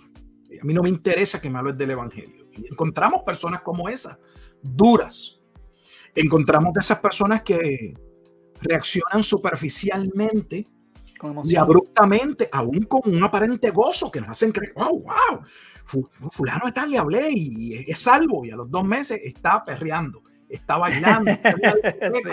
Y usted dice, bueno, pero ven acá, pero ¿y qué pasó aquí? Bueno, pues la escritura dice que hay aquellos compulsivos que realmente no han recibido un cambio en el corazón y solo van a recibir la palabra de manera superficial.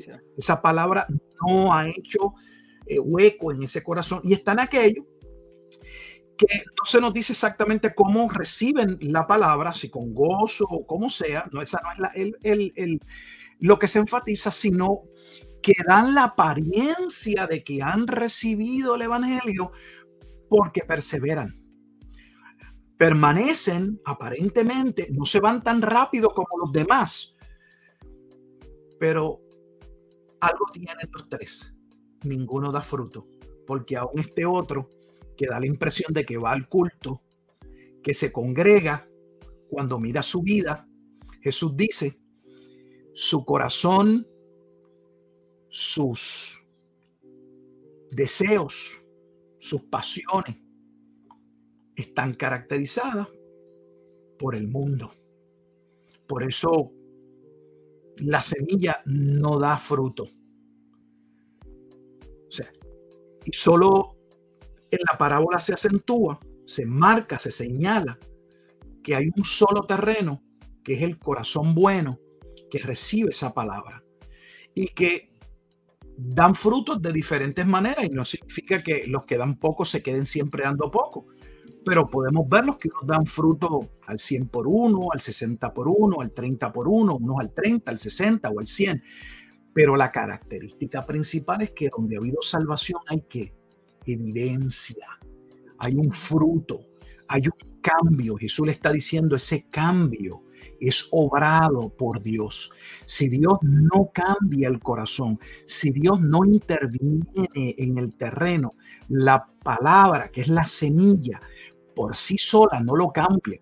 Recordarás que en el programa en algún momento mencionamos que hay dos cosas básicas que deben ocurrir para que exista salvación.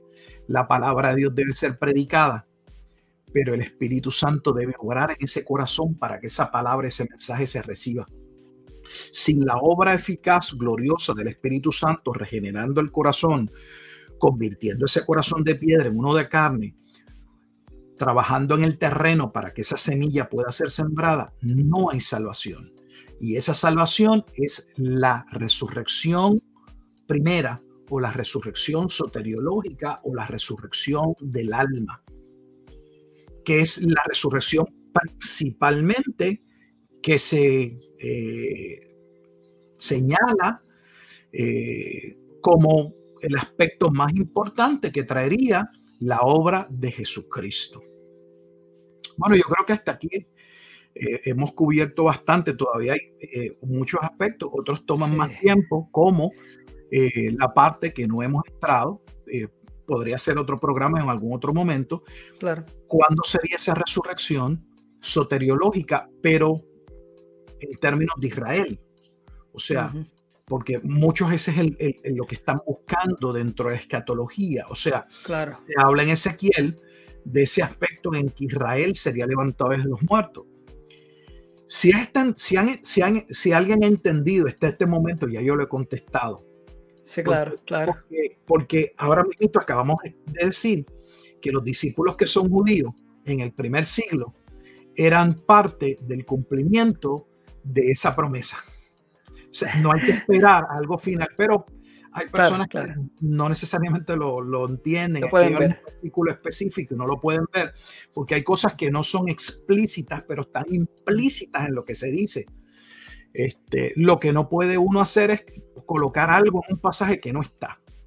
O sea, algo implícito es algo que aunque no está en el pasaje, sí se desprende de la temática y de lo que se viene hablando. O sea, no es un invento, no es algo forzado.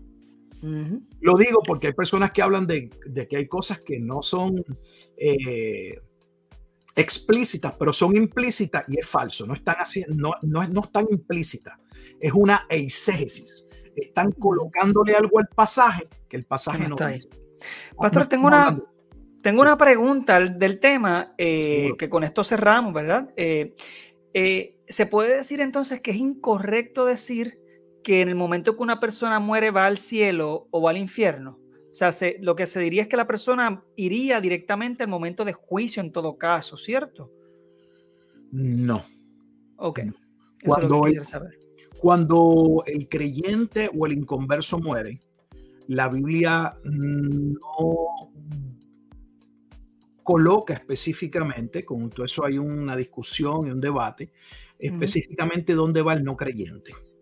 O sea, ¿dónde está ese lugar donde ese hombre ya está condenado?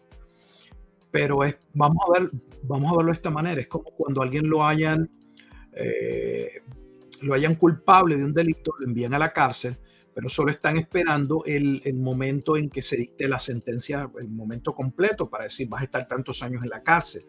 Ese, ese hombre que muere sin Cristo es culpable, está condenado, pero está esperando ese momento del juicio, entiendas el juicio ante el gran trono blanco, donde se le mostrará o se le señalará todos sus pecados para condenación.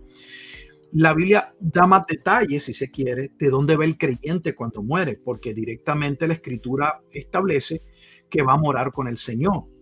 Eh, por ejemplo, claramente en Apocalipsis, allí en el capítulo 20, estuvimos hablando de que aquellos que murieron en Cristo estuvieron reinando con Él durante el periodo milenial. Jesús no había llegado nuevamente a la tierra en términos de la segunda venida, pero ellos están en la presencia de Dios. Esos son aquellos mismos santos que en el capítulo 6, cuando se abre el quinto sello, eh, son aquellos que claman por justicia y dicen, Señor, ¿hasta cuándo? No vengas nuestra sangre de aquellos que nos persiguen.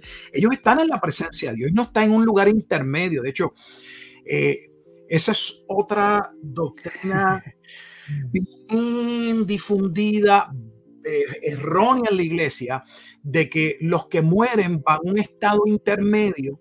Teológicamente se habla de un estado intermedio, pero no de un estado intermedio tipo purgatorio, sino de un estado intermedio cuando teológicamente en las confesiones de fe, Westminster, segunda confesión de Londres Bautista, 1689, se habla del estado intermedio de los santos, por ejemplo, lo que se está hablando es de que los santos están en la presencia de Dios cuando mueren, van al cielo, aguardando esa etapa final de la segunda venida, donde recibirán ese cuerpo glorificado y donde las confesiones eh, claramente dan a entender o se eh, que ese estado va a ser en la tierra, pero están en la presencia de Dios.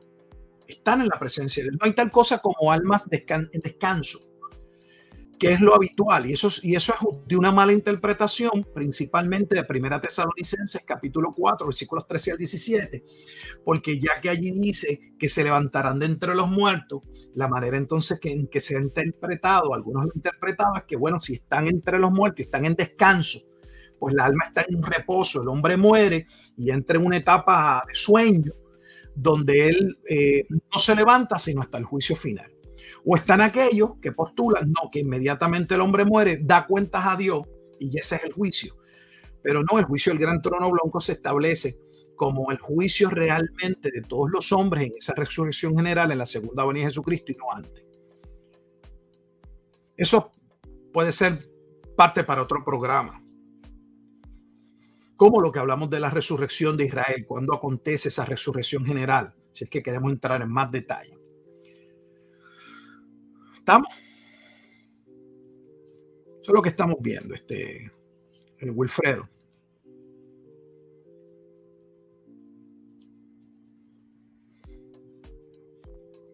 Estamos en vivo de todo color, no sé dónde está Wilfredo, pero en lo que Wilfredo llega, eh, donde podemos ver también que los, los que mueren van a la presencia de Dios.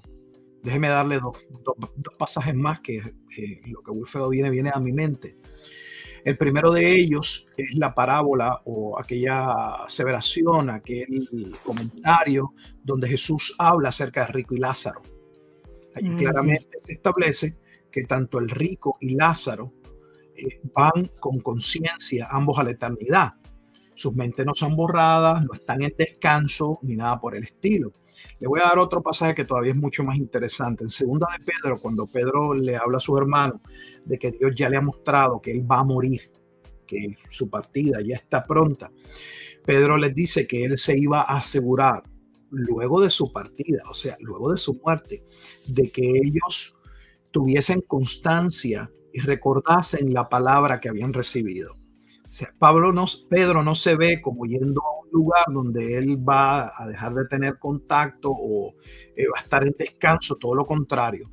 Pedro dice, yo voy a procurar, aun cuando yo me vaya, de que lo que yo les he enseñado esté en vuestras mentes y en sus vuestros corazones para que ustedes puedan vivir así hasta el día de Jesucristo.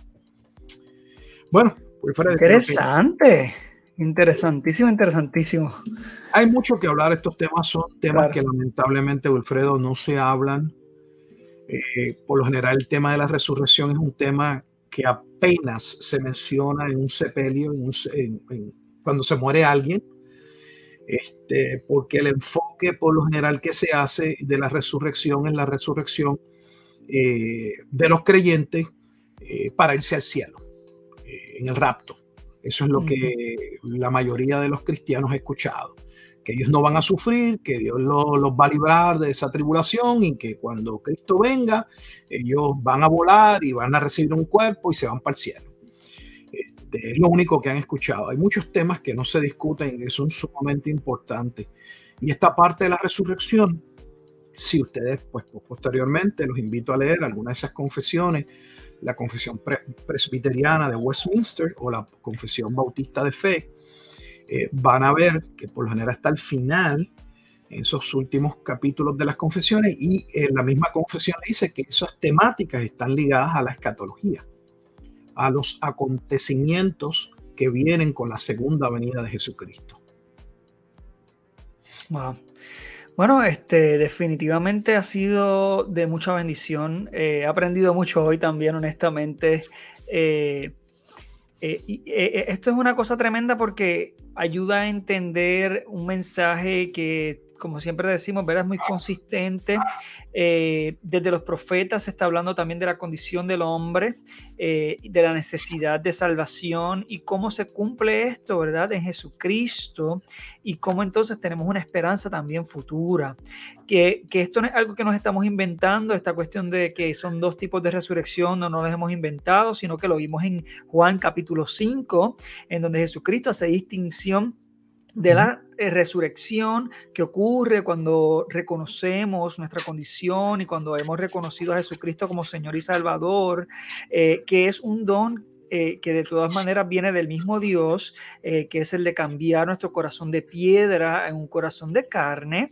y luego entonces pasamos a discutir la segunda resurrección que está hablando Jesucristo mismo, que lo vemos en el verso 28, que es que todo el mundo va a ser resucitado y entonces irían a juicio.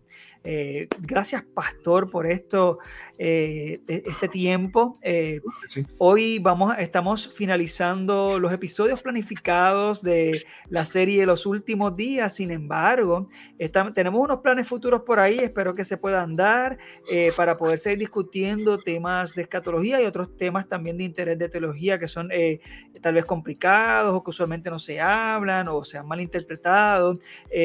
pero, ¿verdad? Todo está en las manos del Señor. Sin embargo, esta serie ha sido de mucha bendición. Nos hemos enfocado mucho eh, en los temas, ¿verdad?, que, que, estuvimos discutiendo al principio.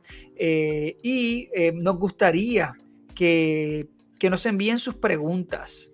que tengan, si tienen alguna pregunta relacionada al tema, por favor, Envíenos las preguntas, eh, pues vamos a estar compartiendo nuestras redes sociales ahora al final, eh, pero eh, el pastor, usted tiene un canal en YouTube, ¿cierto? Que pues, si puede compartir precisamente cuáles son los, dónde las personas pueden escucharlo y escuchar su material.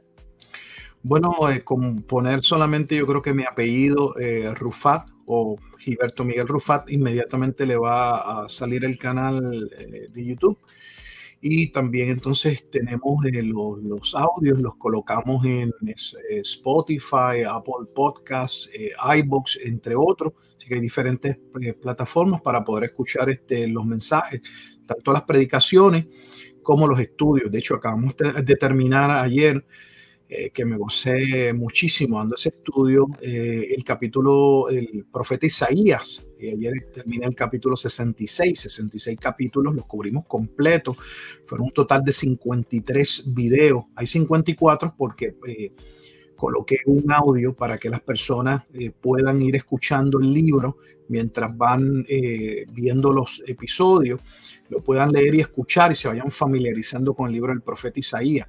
Así que cada una de nuestras enseñanzas están ahí, ahí sobre, no sé si 400 y tantos episodios en audio. Eh, ahí está el libro de Daniel completo, este libro de Apocalipsis son cincuenta y tantos enseñanzas. De Mateo, eh, wow, de Mateo son, estuve como dos años en Mateo, eh, son como ciento y pico en Mateo y eso que no están todas, eh, porque algunas se extraviaron en un momento dado, pues, tuvimos problemas con, la, con el canal, nos cerraron un canal y se perdieron, se perdieron un sinnúmero de material. Pero bueno, eh, y también pues pueden, si gustan, pueden ir a Amazon. Hemos también escrito unos diferentes libros, aunque muchas personas me conocen por el área de la escatología, es porque todavía pues estoy en mi faceta, eh, me encuentro en mi faceta final de mi grado doctoral y entonces pues, bueno, pues, pues esto es lo que tengo ahora mismito a la mano, lo que estoy trabajando y lo que voy compartiendo, pero eso no, eh, no significa que no tengo otros libros de material teológico.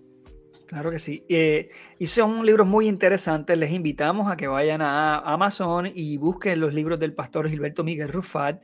Ahí va a encontrar un sinnúmero de libros eh, nuevamente sumamente interesantes, comentario bíblico de Efesios, puede eh, eh, puede ver eh, diferentes también eh, libros de, escatología también. y nada, hay, muchísimos, muchísimo, muchísimo material. los libros son muy fácil de leer, lo digo, ¿verdad? Porque los he leído, son muy buenos. además de que son libros muy bíblicos. están muy bien explicados y la verdad es que uno aprende muchísimo, muchísimo. Así que yo lo recomiendo con los ojos cerrados. Eh, vaya a Amazon, busque eh, al, pastor Gilberto Miguel Rufat y va a ser bendecido con estos libros. Eh, entonces me puede buscar en mis redes sociales. en Facebook como Iglesia Podcast, igualmente en Instagram Iglesia Podcast, ¿verdad? Eh, en, en YouTube, el canal de YouTube sería E-Glesia, E rayita Glesia. Ese es mi canal de YouTube. Y puedes seguir a Michael Cerezos eh, en Instagram, Ortopraxis Podcast, eh, en el, canal de él de Michael Cerezo en YouTube. Y así en, en las plataformas principales de podcast nos puede buscar tanto en Instagram, en, ah, perdóname, en Spotify, en Apple Podcast, etcétera. Así que estamos muy contentos definitivamente de estar cerrando esta, eh, estas, eh, este segmento este, esta serie. Eh, y pues Van, a estar de todas maneras nuestras redes sociales ahí al final. Pueden eh, enviarnos sus preguntas. Eh, si no, aquí en los comentarios en YouTube pueden enviarlos. Eh, nuestros, los comentarios, las preguntas y, vamos a estar discutiéndolas entonces la semana que viene, si Dios quiere. espero que esto haya sido de bendición para su vida, como lo ha sido para mí, pastor. Si usted quiere dar una leve despedida. Bueno, agradezco una vez más por esta oportunidad. Ha sido una bendición en lo que podamos servirles. Estamos a su disposición. Eh, nos gustaría que dejen las preguntas. Esas preguntas nos ayudan a ver cuáles son ¿verdad? Los, temas de, interés para futuros ¿verdad? Este, segmentos o episodios. Además de que realmente queremos responder a, a sus preguntas, no por hacer un programa, por hacer un programa, sino poder responder a su pregunta y ayudarle este, a poder contestar su pregunta. Así que eh, nuevamente gracias Wilfredo, damos, le doy gracias a Michael que posteriormente o si no nos está escuchando eh, o nos estará escuchando, este, gracias por eh, la invitación y adelante en el Señor siempre.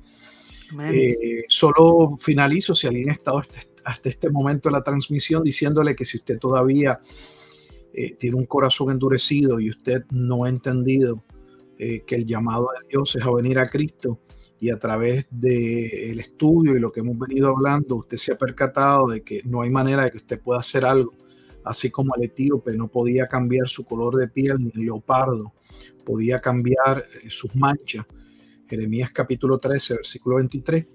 El único que puede hacer ese cambio es Jesucristo. Y yo quisiera eh, llamarlo a que usted pueda entender que su estado de rebeldía lo mantiene en muerte y que esa muerte lo aleja de la bendición de Dios y que no se trata solo de consecuencias aquí y en el ahora, sino también de consecuencias eternas, que su pecado no solo lo afecta a usted, afecta a su familia, a sus seres queridos. Eh, lo que hacemos tiene consecuencias y no somos islas. Cuando nos implosionamos, el daño colateral afecta a los demás. Eh, si Dios de alguna manera le ha hecho entender a usted que necesita correr a Cristo, vaya a Cristo, porque la Biblia dice que no hay un corazón contrito y humillado, un hombre que realmente entienda su necesidad de Cristo y que acuda sinceramente a Él y crea el Evangelio que no sea salvo. Y esa es mi oración. Dios les bendiga. Amén. Amén. Gracias, pastor. Esas palabras también con mucho poder y es importante, son, son las más importantes que vas a escuchar eh, en tu vida. Eh, Esperamos y oramos en que este material sea de bendición para usted, oyente, como lo ha sido para nosotros, eh, porque hemos, hemos sido transformados primeramente a través de, de la palabra de Dios. Eh, le agradecemos nuevamente al pastor por siempre estar aquí con nosotros en esta serie, eh, compartir su conocimiento, compartir lo que usted también, ha, lo que ha surgido a raíz de su estudio personal.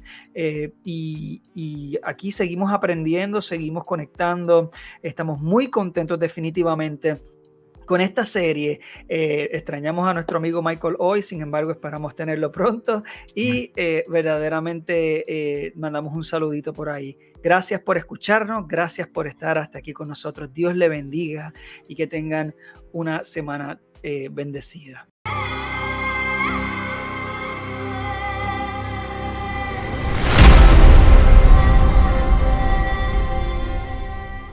Si este episodio te ha gustado, edificado, o de alguna manera te ha bendecido, te invitamos a compartirlo con tus amigos, familiares, en tus plataformas y en cualquier otro lugar que creas pertinente.